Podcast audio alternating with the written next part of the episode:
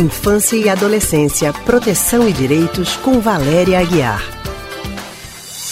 Já estamos ao telefone com Valéria Aguiar, que é psicóloga e psicanalista do Centro de Pesquisa em Psicanálise e Linguagem, CPPL. Hoje, Valéria vai falar sobre uma história de abandono vivida por uma ouvinte. Oi, Valéria, boa tarde para você. Boa tarde, Leandro. Boa tarde, Anne e ouvintes. Anne, a gente está recuperando a conexão com ela, que caiu, mas daqui a pouco ah, ela vai estar tá de tá. volta aqui na nossa conversa também, viu, Valéria? Ok. Mas ela, acho que ela ouviu o seu boa tarde também. Tá certo. E olha só, um ouvinte que escreveu pra gente contou a seguinte história. Meus pais se separaram quando eu tinha menos de 3 anos de idade. Fui deixado com a minha avó e eles vinham me ver a cada 15 dias. Depois de algum tempo, não me lembro exatamente quando, eles pararam de me visitar. Segui minha vida e, sem notícias deles, sempre considerei minha avó como se fosse minha mãe. Cresci, me formei, saí de casa e agora vou me casar. Vai ser uma festa muito pequena, para menos de 40 pessoas, por causa da pandemia. Minha mãe biológica soube do meu casamento, não sei como, e veio me procurar. Eu nem a conheci, não quero levá-la, não quero que ela vá ao meu casamento e não consigo perdoá-la. Valéria, que situação complicada. Esse sentimento pode fazer mal no futuro. Como que ele pode convidar, se ele deve convidar, o que, que ele deve fazer numa situação dessa para resolver essa angústia, Valéria?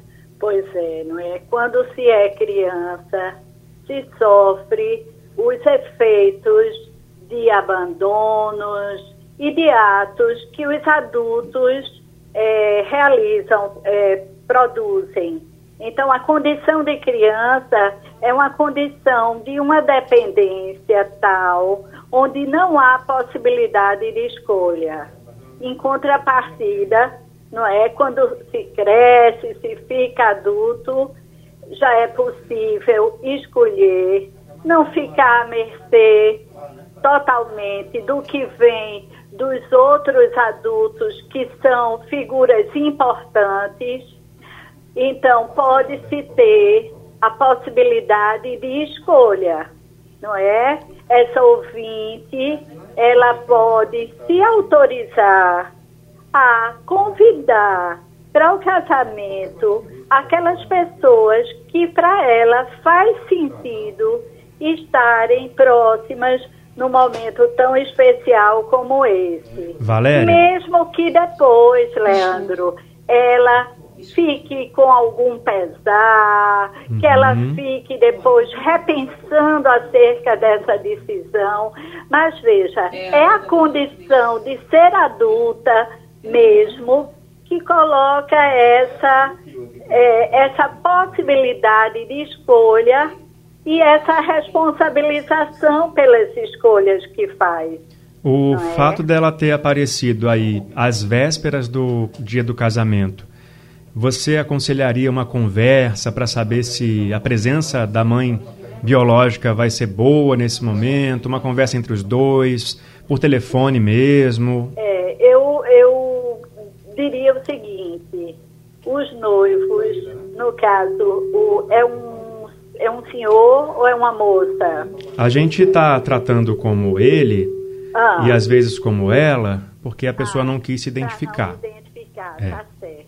Então, veja, essa pessoa pode escolher de acordo com o que para ela faz sentido, de acordo com o que para ela rege uma decisão dessa ordem, não é? E depois ela pode reaver esse laço ou ele com um contato, com uma, uma nova aproximação, com a reconstrução desse laço, porque vai ter outros momentos na vida tão importantes quanto, não é? Mas é algo que pode ser conversado, sim, depois.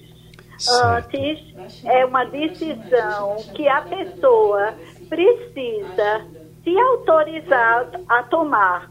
Uhum. É? Que pode ser uma tentativa de reconciliação também, que ela pode se arrepender no futuro, né? Então tem que pensar bastante. pode, mas a, qual é o custo para ela É. nesse momento? Porque Certo. uma tentativa de reconciliação, ela pode ir sendo construída, não é? E, e para ela depende, por- ou para ele, porque se, é, se ela toma decisão nesse momento, no sentido de desse convite, é, nós não sabemos que tipo de constrangimento ou que tipo de sentimento e afeto vai emergir nela no momento onde ela precisa celebrar a união com outra pessoa, não é? Isso aí, Valéria. Obrigado, É viu, pela participação mais uma vez. Até mais, Leandro. Até mais. Um beijo e ouvintes. Até quinta. Tchau, tchau. Acabamos de conversar com Valéria Guiar, que é psicóloga e psicanalista no Centro de Pesquisa em Psicanálise e Linguagem, CPPL. E amanhã nós conversamos com Maria Helena Barros na coluna Relacionamentos e Sexualidade sobre excessos. De uma maneira geral, a gente costuma reclamar da falta de amor ou da falta de paixão. Mas e quando é demais? Como lidar com pessoas excessivamente apaixonadas? Entendemos amanhã. Lembrando, hein, você encontra as nossas colunas e o consultório do Rádio Livre no nosso site e também nos aplicativos de podcast Spotify, Google e Apple Podcast.